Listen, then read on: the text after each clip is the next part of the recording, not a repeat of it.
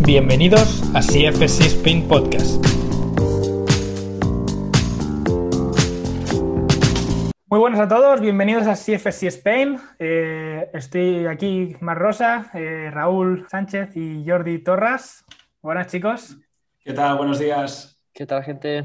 Hoy la idea sería hablar un poco de dudas más concretas en cuanto a, a business, ¿vale? La idea de hoy sería hablar de cómo, no cómo montar un gimnasio, pero sí preguntas frecuentes de cuando montamos un gimnasio, pues que tiene varias, varias personas. ¿Qué os parece? Perfecto, Va- vamos a, a deciros cómo, cómo haceros muy ricos en muy poco tiempo. Y si queréis más, podéis comprar nuestros libros. Vale, una, una pregunta muy típica eh, es ¿cuánto material coges? Vale, pues si quieres empiezo yo. Eh, el tema del material, y creo que me voy a comer la respuesta que, de la siguiente pregunta que íbamos a responder, pero voy a ello. Va a depender del sistema de trabajo. O sea, el sistema de trabajo tiene que ir antes de todo. O sea, tú tienes que tener claro cómo quieres trabajar, con cuánta gente quieres trabajar y, de- y- y a partir de ahí decidir cuánto material necesitas para que todo el mundo pueda entrenar con su material y no tener que estar compartiendo entre ellos o, o que pueda ser gestionable. Entonces, si tú tienes un grupo de cuatro personas y vas a hacer, como hablamos en el, el último podcast, eh, biseries o triseries, pues tú sabes que tienes que tener tantas cosas de cada cosa. Y un poco, a partir de ahí, obviamente tienes que ajustarte a presupuesto, eh, empezar con poco, pero teniendo siempre en cuenta eso, que tus grupos funcionen de forma eficiente. Yo creo que ese tiene que ser el, el primer paso. Bien. Sí, yo, yo por mi parte eh, diría esto y, y empezar al final, cuando abres un, un centro, eh, el capital que puedas tener a veces es, eh, menor porque la- las obras y todo es muy caro. Eh, y a veces puedes empezar poco a poco. Por ejemplo, si haces grupos, imagínate, ¿no? Que empiezas haces grupos de, dos o de tres, pues quizá puedas comprar el material que te dé para que una persona esté haciendo, por ejemplo, un remo, una persona está haciendo una flexión en barra y otra persona esté haciendo un trabajo con, con banda. Luego, cuando vas avanzando en el negocio, que yo qué sé, pues dices, va, tengo más dinero, hacemos grupos de cuatro, por ejemplo, ¿no? Pues doblas todo esto, es decir, tienes dos zonas donde hacer eh, push-ups, dos zonas donde hacer un remo y dos zonas donde hacer un, por ejemplo, un, un trabajo con, con banda de core. Eh, y luego te puedes quedar aquí, porque más o menos lo que hacemos nosotros, la gente va combinando dos aquí, dos allá y se van intercalando. Y si luego las cosas te van bien, tienes más espacio, como es el caso del centro de Raúl, que es, mucho más grande que el, mío, pues te puedes animar a que cada persona tenga su, eh, propio material y de este modo no hay que ir eh, intercalando en, ejercicios. Bueno, o sea, mm, cuando me refería a persona cada material, es más bien dentro de, o sea, yo por ejemplo, en mi caso, yo hago grupos de ocho personas o hasta ocho personas. No tengo ocho de cada, pero por ejemplo, si yo sé que trabajo en triseries, significa que por cada ejercicio tengo dos, tres personas solo. O sea, si van intercalados, so- solo dos. Entonces necesito esto de cada, de cada material, no más. Tienes que tenerlo en cuenta. Y luego después lo que hablamos, que esto, bueno, no sé si me estoy adelantando, pero si tú montas eh, tu centro o intentas funcionar en modo circuito, pues mmm, la idea sería en un futuro, si vas creciendo, como dice Jordi, que puedas meter más de un grupo a la vez, que es como su caso con el nuevo, con el nuevo centro, pues que al estar trabajando y moviéndose por el espacio, no es falta que tengas el material para dos grupos, sino para un grupo, porque no os ocupáis, no os molestáis entre vosotros en cada espacio. Y luego también, como comentario, que a veces cuando nos hace ilusión, nos hace mucha ilusión montar un centro, a veces montamos el centro en base a nuestros gustos y lo que queremos tener en ese centro y esto no va de nosotros, va de nuestros clientes. Entonces, a veces los gimnasios son un caos porque quiero tener esta máquina, por ejemplo, voy a poner un ejemplo de Jordi, ¿no? Jordi en su momento era un fan del hip thrust y decidió que tenía que comprar un hip thrust. Y ahí está intentando vendiéndolo, no sé si lo ha vendido todavía. No, no, que cuesta mucho, ¿eh? Desde, desde, aquí pido, por favor, que si alguien quiere un hip thrust, o sea, por nada, joder, os lo, os lo vendo. Porque al final, si vas a trabajar en grupos, pues es una máquina que ocupa muchísimo y seguramente no vas a poner dos o tres hip thrust, por poner un ejemplo, ¿no? Y lo puedes apañar con un banco y, y simplemente sí. usar el banco, ¿no? Por decir algo. Mira, es algo que, me, que me, algo que me gusta mucho y que a lo mejor la gente cuando se imagina montar un centro, pues se piensa tener un rack a lo mejor para cada persona. Eso para personas como Mike Boyle, tú lo ves y dices, hostia, yo tengo que tener eso también. Mike Boyle a lo mejor empezó con menos racks y, cada uno con su material. Incluso en Mike Boyle hay muchos, hay muchos grupos en los que los niños comparten, porque a la vez eh, hay entreno, algún entreno personal y tienes algún rack al final ocupado y al final comparten entre todos. ¿Quiere decir esto que mientras uno trabaja el otro no hace nada? No. Pero sí que es cierto que a mí me gusta el hecho de que compartan algo de material. Eh, imaginaos que es una triserie, ¿no? Y usas eh, el rack para hacer pull-ups y luego haces un dumbbell split squat.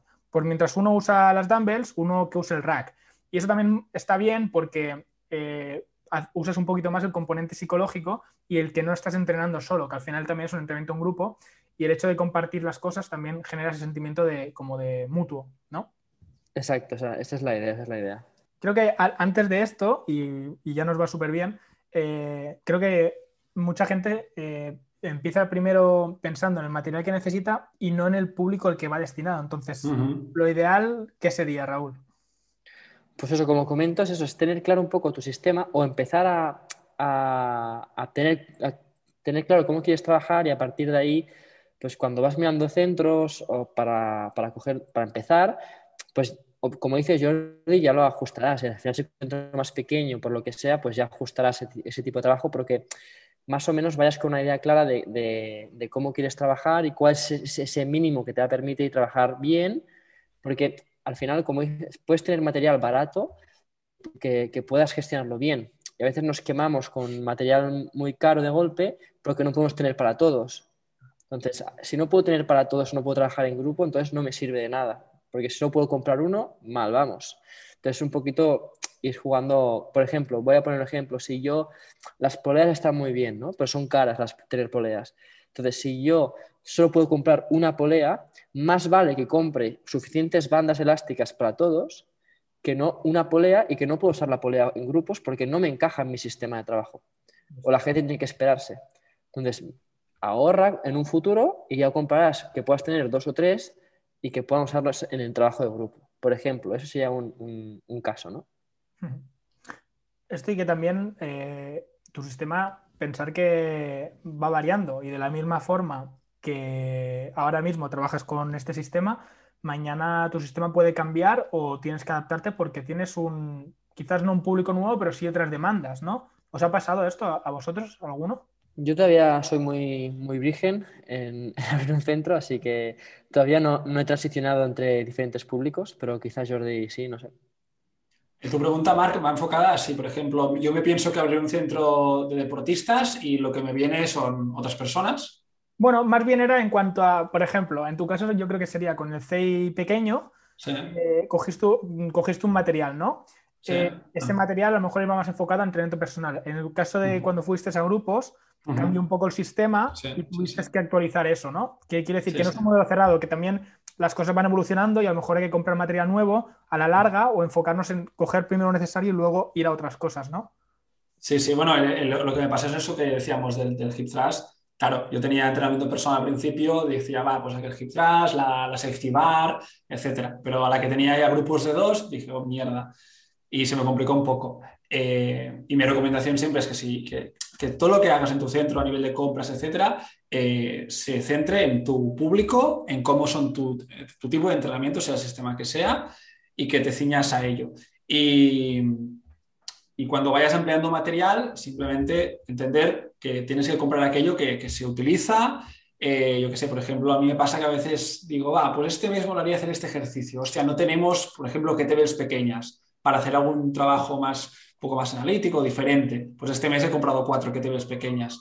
Pero es, el sistema, es el trabajo que voy haciendo cada día, cada mes, cada año, lo que va definiendo lo que realmente compro. ¿no? Y no al revés, es decir, no, compro este material, por lo tanto, ahora todo el mundo va a hacer, eh, yo qué sé, pues con una, con una Kaiser no sé cuántos, ¿eh? Un poco esto. a veces pecamos de querer anticiparnos y quizás mejor eh, súper sencillo ir viendo qué necesidades hay y poco a poco ir, ir mejorando el material que tengo. Y así no te quemas los dedos a nivel de, presupuesto también. Sí, y una, cosa que me gustaría añadir, nosotros cada, no sé, tres, cuatro meses enviamos una, encuesta, un formulario a los, a los clientes de forma general y una de las preguntas es esta. Eh, ¿Hay alguna cosa que te, gustaría encontrar o algún material el cual te gustaría tener más, etcétera? Al final ofrecemos un servicio a, personas preguntar a esas personas a las que ofrecemos el servicio suele ser una buena solución para saber en qué estamos fallando, en qué podemos mejorar o en qué estamos haciendo bien. Y también en temas de, logística, espacio y, y material. ¿Y qué me decís en cuanto a horarios? Que es algo que también la gente eh, tienen muchas dudas en cuanto a qué horarios poner, eh, cómo gestionar a las personas en esos horarios, porque aquí en España eh, yo creo que el, modelo que usa Mike Boyle y que creo que usáis vosotros no es tan común y estaría, creo que sería muy interesante que, lo, que explicarais cómo gestionáis en ese caso los, los grupos. en mi caso funciona distinto a Jordi, entonces también irá bien para ver las dos perspectivas. Yo he optado más por un modelo abierto en el sentido de que, de que cada persona escoja cuándo, cuándo quiere venir. Es decir, no tengo grupos cerrados, o por lo menos con la población general. Entonces, después, si tengo algún grupo específico, eh, pues, pues podría ser niños o podría ser bomberos o podría ser algún deportista, deportista lo que sea, quizás sí que lo, lo, tengo que cerrar porque no puedo ofrecer tantas horas. Pero los que vienen habitualmente de forma a largo plazo, el horario está abierto y ellos escogen a qué horas eh, quieren venir y a, partir de ahí yo simplemente a empezar lo que hice es hacer un poco de análisis de, los demás centros, qué, horarios o preguntar a compañeros qué horarios se llenaban más y empezar por ahí y a partir de ahí ir reconstruyendo eh, ese horario en función de las demandas y también como dice Jordi preguntar a los clientes cuándo les gustaría venir también o si querrían tener alguna hora más y a partir de ahí cuando, cuando vas viendo que hay interés pues vas modificando el horario. Luego, en mi caso, funcionó con aplicación, un poco modelo CrossFit, en el sentido que ellos tienen, compran las sesiones mensuales o, semanales y a partir de ahí ellos se las gestionan dentro de, esa parrilla horaria. Entonces aquí eh, la dificultad está en poder ofrecer distintos entrenos y que no se repitan entre ellos y que igualmente trabajen todo lo que tienen que trabajar semanalmente, pero también me da la libertad que no tengo que estar controlando eh, si vienen o no vienen, si no vienen eh, pierden la clase o no la pierden, o los tengo que reajustar a otro grupo. Esa parte de gestión me la ahorro, que es algo que, sobre todo para facilitar mi trabajo, pues me, va, bien. Bueno, en nuestro, en nuestro caso eh, hacemos horarios fijos, es decir, eh, una persona que viene más o menos la mayoría dos días a la semana, pues sabe que tiene que venir el lunes y el jueves, por ejemplo, a las seis. de todos modos, al, hacer, al ser cuatro, cuatro miembros en el equipo, eh, si algún día alguien falta, no puede venir, si no se avisa con tiempo, intentamos pues, modificar su horario siempre que, se pueda. Eh, yo destacaría que es importante también, Raúl lo ha comentado, eh, el tema de las cancelaciones, etcétera, tenerlo muy claro desde el principio, es decir, informar a la gente de qué pasa si te saltas una sesión, de qué pasa con los festivos, de si, no, si al mismo día o una hora antes avisas que no puedes venir por X motivo, etcétera, etcétera.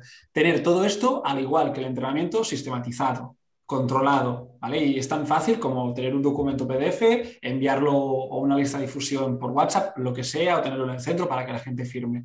Pero estos detalles son muy importantes porque te pueden añadir o quitar mucho valor al servicio que estás ofreciendo. Y si la gente, tú sabes que las personas cuando te hacen el pago, ellos ya han firmado, ya saben que, por ejemplo, en nuestro caso, cada mes como máximo se puede recuperar una sesión. Porque no podemos asegurar, porque al final son grupos de cuatro, estamos bastante llenos, no podemos asegurar que se puedan recuperar todas. ¿vale? Y al final, cuando se, hace un pago, está reservando las horas que son horas que ninguna otra persona puede tener acceso a ellas. Pues todos estos detalles, etcétera, lo explicamos también en los documentos. ¿eh? Y yo un consejo que doy es esto, es tenerlo todo escrito y que el cliente conozca todas esas condiciones. Recopilando así, para hacer un mini resumen, eh, sería el, modelo de Raúl sería algo así más eh, estilo como se hace en CrossFit, si alguien está más puesto por la mano, que sería como tengo unos horarios que la gente puede elegir a qué horario ir y la gente, eh, reservando con aplicación, se apunta directamente a, esas clases. Entonces no tienes que gestionar eh, lo que sería los clientes, ni tienes que gestionar los cambios ni las, ni las cancelaciones. En cambio, en el caso de Jordi, cada persona tendría como su eh, horario y su día concreto en el que entrena y, lo gestionan desde el principio, digamos. Y si hay algún cambio, pues lo gestionan desde dentro o intentan reubicarlo si hay algún cambio. A mí me gustan los dos modelos Pero sí que es cierto que si, eh, eh, lógicamente, tiene sentido con lo que, con lo que habláis, porque al final el, equipo de Jordi son, son más, de, más de una persona y pueden gestionar un poquito entre todos, pero en el caso de Raúl, siendo solo una persona, eh, sería muy una aliada fuerte hacer el tema de que si una persona falla, tener que reubicarla en otro sitio sería muy complicado. A mí me gusta mucho el modelo 1 porque es más escalable, digamos, el modelo de Raúl, pero sí que es cierto que el de Jordi eh, estoy dando mi opinión ahora abierta y, subjetiva. A ver qué dices, ¿eh? A ver qué dices. Sí, el de Jordi creo que funciona muy bien de cara a que la gente eh, haya menos rotación de clientes. Porque al final, cuando tú te tienes que apuntar a una hora concreta con tu entrenador que sabe que al final tú tienes una lista de personas que, van a venir y esa es su hora. Si no viene, mm, ya tiene que decir algo, dar explicaciones o ya está fallando. Es más complicado que falla la clase, ¿no? De todas formas, eh, aún así hay otras herramientas para, impedir eso, pero también me gusta en ese sentido. Y, bueno, ¿queréis añadir alguna cosa más en cuanto al tema de los horarios? Yo, lo, único, Raúl ha dicho que va con una aplicación, yo lo tengo más, bueno, obviamente su modelo le exige tener una aplicación o algo parecido, nosotros vamos con Google Calendar. Y al final, pues nosotros, eh, todos los entrenadores podemos ver el calendario y, así también podemos ver disponibilidad, etcétera. Sí que exijo muchísimo que cada día, o sea, que esté actualizado a tope, porque si me viene alguien de afuera, mira, pues tienes un hueco aquí con Arnau, con Nona, con Jordi, etcétera, etcétera. Em, y esto, está. Sí, yo añadir que al final el modelo de Jordi a nivel de entrenamiento pues te permite individualizar más porque tienes un grupo cerrado, que siempre son los mismos, eh, puedes cuadrar bien qué cosas hacer cada momento. Eh, si tienes un modelo más abierto, eh, tienes que ser mucho más general, entonces tienes, que jugar muy bien con qué vas a poner los entrenos. por ejemplo, en mi caso, todos los entrenos son full body, entonces me aseguro que todas las personas, eh, vengan los días que vengan, van a tocar de todo. Yo, por ejemplo, en mi experiencia con, cuando he ido a alguna clase de CrossFit, he estado alguna temporada en un box de CrossFit, lo que pasa es que como que cada clase es distinta, hay veces que en una semana tocas exactamente lo mismo los dos días y otra semana otra cosa y es un poco random. Entonces, eh, bajo mi punto de vista, si tenéis un modelo abierto como el que yo propongo, es importante que os aseguráis que todo el mundo entrena todo todas las semanas. De esto podríamos hablar otro día, pero el, libro que comenté en el, primer podcast, eh, Laden Jovanovic habla de mínima dosis efectiva. Bueno, creo que Boy lo, lo plasma con los cubos, ¿no? Los, los cubos. Otro día podemos hablar de esto, pero es interesante porque al final, eh, si, tus si tus clientes vienen muy pocos días, tienen que tener una mínima dosis de todo. En cambio, mm. si a lo mejor tienes personas que vengan muchos días a semana, sí que te puedes arriesgar a hacer, eh, hacerlo en dos y dos, hacerlo en uno y uno, depende de los días que entrenes. Eso, siempre depende del público objetivo, supongo. Pero sí, sí. Sí, sí, total, totalmente. Al final hablamos sobre todo de gente que venga dos, tres días a semana, entonces eh, tampoco se puede hacer pues una frecuencia uno o dos de cada grupo muscular, sino hay que, que tengan más de todo más a menudo. Vale, y si, os apetece em, tratar de forma muy, muy, muy rápida el tema de los precios, las cuotas. Bueno, em, ¿qué quieres saber? El, precio de, mis... Bueno, en fin, nosotros funcionamos, eh, que creo es lo, que, quieres decir, nosotros funcionamos con mensualidades, eh, no hacemos bonos porque queremos yo quiero hacer entender a la gente que venir a entrenar es como pagar la luz. Es decir, tú siempre quieres tener luz en casa, pues siempre quieres tener entrenamiento en tu vida. O sea, esta es, buena, ¿eh? No, pero, pero más o menos es un poco esto, que la gente se, acostumbre y que económicamente cuando llega a principio de mes, pues tú sabes que tienes que pagar el alquiler y el, y el entrenamiento.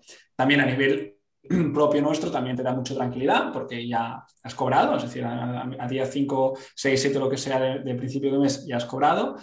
Y, nosotros funcionamos así y de momento bien, siempre y cuando, se, repito, se tenga en cuenta y, que los clientes tengan en cuenta todas esas normativas pues de cancelación, de si me voy de viaje, ¿qué pasa? Tal, bueno, si me avisas en tiempo podemos hacer esto y aquello, ¿vale? Sí, yo tengo los dos modelos y voy a explicar el por qué en el caso de grupos tengo el modelo mensualidad, porque al final, como dices Jordi, psicológicamente yo no quiero ponerle un inicio y un fin a un, a un periodo, sino que esto es para siempre. Entonces, no, no, no, quiero que cada mes o cada vez que se le gaste el bono tengan que decidir si repite o no, sino que es automático al revés. Quiero que si tiene que dejarlo, tenga que tomar la decisión de dejarlo. No que tenga que tomar constantemente la decisión de seguir. Exacto. Le cambia mucho la perspectiva. Pero, por ejemplo, en los personales tengo bono porque para mí es un servicio temporal. Es decir, el entrenamiento personal tiene que transicionar a grupos. Es decir, es gente que está lesionada y tiene que, tener atención personalizada. O es gente que quiere hacer una, fase previa personalizada porque no se atreve a ir a grupos. Eh, es ese tipo de perfil, pero no es... No, no, no, no, quiero que... O sea, obviamente, si se da el caso de que alguien quiere entrenamiento personal, no pasa nada. Pero ya va a ser gente muy especial primero tiene un nivel adquisitivo bastante grande y busca eso sí o sí. Entonces, me, da igual que me pague a, base de bonos porque esta persona lo quiere sí o sí. Pero siempre la idea es transicionarlos a grupos que es mucho más sostenible para el centro y para ellos también. Yo, yo la verdad que no tengo un centro, pero sí que estoy... Eh, es un centro pequeño en el que trabajo y, estamos muy a, muy a mano y, y tratamos estas cuestiones. Y sí que es cierto que la, gente busca mucho el hecho de tener la comodidad para elegir. Entonces, eh, la idea como, como dueños, supongo, que tiene que ser dar un valor muy, eh, intentar hacer un valor muy grande a lo que estamos haciendo intentar que la gente lo vaya valorando. Lo digo porque eh, quizás cuando ves el, precio de la competencia, una de las estrategias suele ser el hecho de bajar los precios, ¿no? Entonces, Mm, lo más fácil que pasa cuando pasa una crisis, que tiene pinta de que estamos cerca, es que todo el mundo baje precios. Y creo que el hecho de que, a lo mejor me estoy yendo un poco por las ramas ¿eh? también, pero creo que me parece interesante tratarlo con vosotros. Ah, creo que eh, la estrategia ahora, por ejemplo, si estás escuchando esto y, estás en este caso, podría ser intentar que la, mm, modificar un poquito los precios, pero intentar añadiendo más valor, sin bajar precios. ¿Vale? ¿Qué opinas de esto? En cuanto a competencia, precios. Yo, yo los precios, eh, a ver, es que por, inflación hay que subirlos ahora mismo. Eh, aunque no nos guste, o sea, es que creo que tenemos una profesión, y lo, leí en un, en, un, eh, en un Instagram otro día, que tenemos, somos una profesión que parece que tenemos que ser siempre súper super buenos, como que, no, no, mis clientes me debo a ellos, no sé qué, ¿no? y a ver, somos tenemos un trabajo como todas las personas, como cualquier servicio. Y, si tú pagas más luz, eh, más alquiler y más todo, los precios tienen que subir. Luego está lo que decías tú. Es decir, yo, quizá pues, en febrero o en marzo suba un poco los precios. Ok. Pero eh, yo, eh, yo quiero que mi servicio tenga igual o más valor. ¿no? Y que el cliente vea que, vale, pues eh, vas a pagar un poco más, pero el, servicio vamos a intentar pues, invertir en mejor material, etcétera, etcétera. Creo que tiene que ir ligado a la mano, pero no, no se nos debe ir la olla con el tema de siempre intentar rebajar el precio, o sea, el, valor, si alguien no quiere pagar lo que tú vales, pues no eres su persona, puedes dar facilidades a veces, obviamente hay excepciones, pero no creo en ello. Y creo que estamos en un momento que es que sí o sí tendremos que, que, subir las, tarifas, porque es la realidad económica de todos. ¿no? Es como los festivos, ¿no? Cuando es, es, un festivo, pero no, no, hay entrenamiento festivo. ¿Tú, ¿Tú, trabajas cuando es festivo? ¿Es que no? Pues parece, no sé, que como si nuestra profesión fuera un, poco, fuera un poco diferente en esto. Y la competencia, la, verdad, intento, no por... O sea, realmente yo, sinceramente, no hice un estudio de la competencia cuando abrí el centro. Eh, dije, mira, yo, mi hora quiero que, o sea, quiero cobrar esto la hora, tenerlo claro, por mi contexto, por mi alquiler, por mi estilo de vida, etcétera, y adaptarlo a esto. Y luego el, valor, o, si estoy por encima o debajo de la competencia, será por mi trabajo, por lo que hacemos en el centro, etcétera, y no por tanto el precio. Sí, yo creo que me, me, uno a lo que decía Jordi al final. Yo creo que el proceso tiene que ser el de decidir cuánto quieres cobrar la hora por tus necesidades y por lo que crees que vale tu tiempo, porque al final nosotros vendemos nuestro tiempo, entonces eh, tienes que decidir cuánto vale tu, hora para que el negocio sea rentable y a partir de ahí decidir tu precio. Y luego puedes mirar la competencia para ver si estás muy dentro o fuera de mercado, pero sin condicionar lo que, lo que, lo que tú quieres conseguir, ¿no? Un poquito, porque hay gente que trabaja muchísimas horas para ganar un sueldo eh, muy justo. Entonces, eh, bueno, yo creo que que, eso, que hay que primero hacer una decisión eh, personal de cuánto quieres que tu tiempo valga y cuántas horas disponibles tienes. es decir, si tengo un centro donde solo puedo entrenar una persona, solo puedo entrenar un entrenador, Entonces tú tienes, pues no sé, 12 horas al día que puedes rentabilizar ese centro. Y ya está, no tienes más. Entonces, ese es tu tope como centro. Si tienes un centro que puedes meter dos entrenadores, puedes duplicar eso. Entonces, un poquito tienes que ir pensando tu centro cuándo es la máxima rentabilidad que puede tener en un futuro ideal, ¿eh? Y luego ir pues ver qué precios tienes que poner. Jordi puede tener a cuatro personas, o no sé cuántas a la vez, no sé, dos o tres. Cuatro, cuatro, sí. A la vez, pues, pues a partir de ahí van saliendo los números del máximo, el tope que puede tener eh, Jordi. Y cuál es el mínimo que debe tener funcionando el centro para que, para que sea rentable, ¿no? Y ir haciendo esos cálculos. Independientemente de lo que...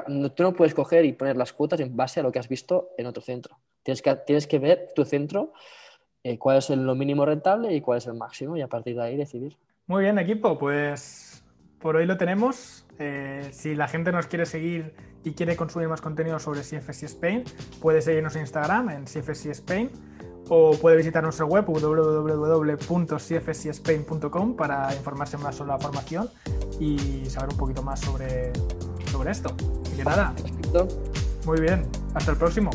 Muy bien, cuidaros, chao. Familia.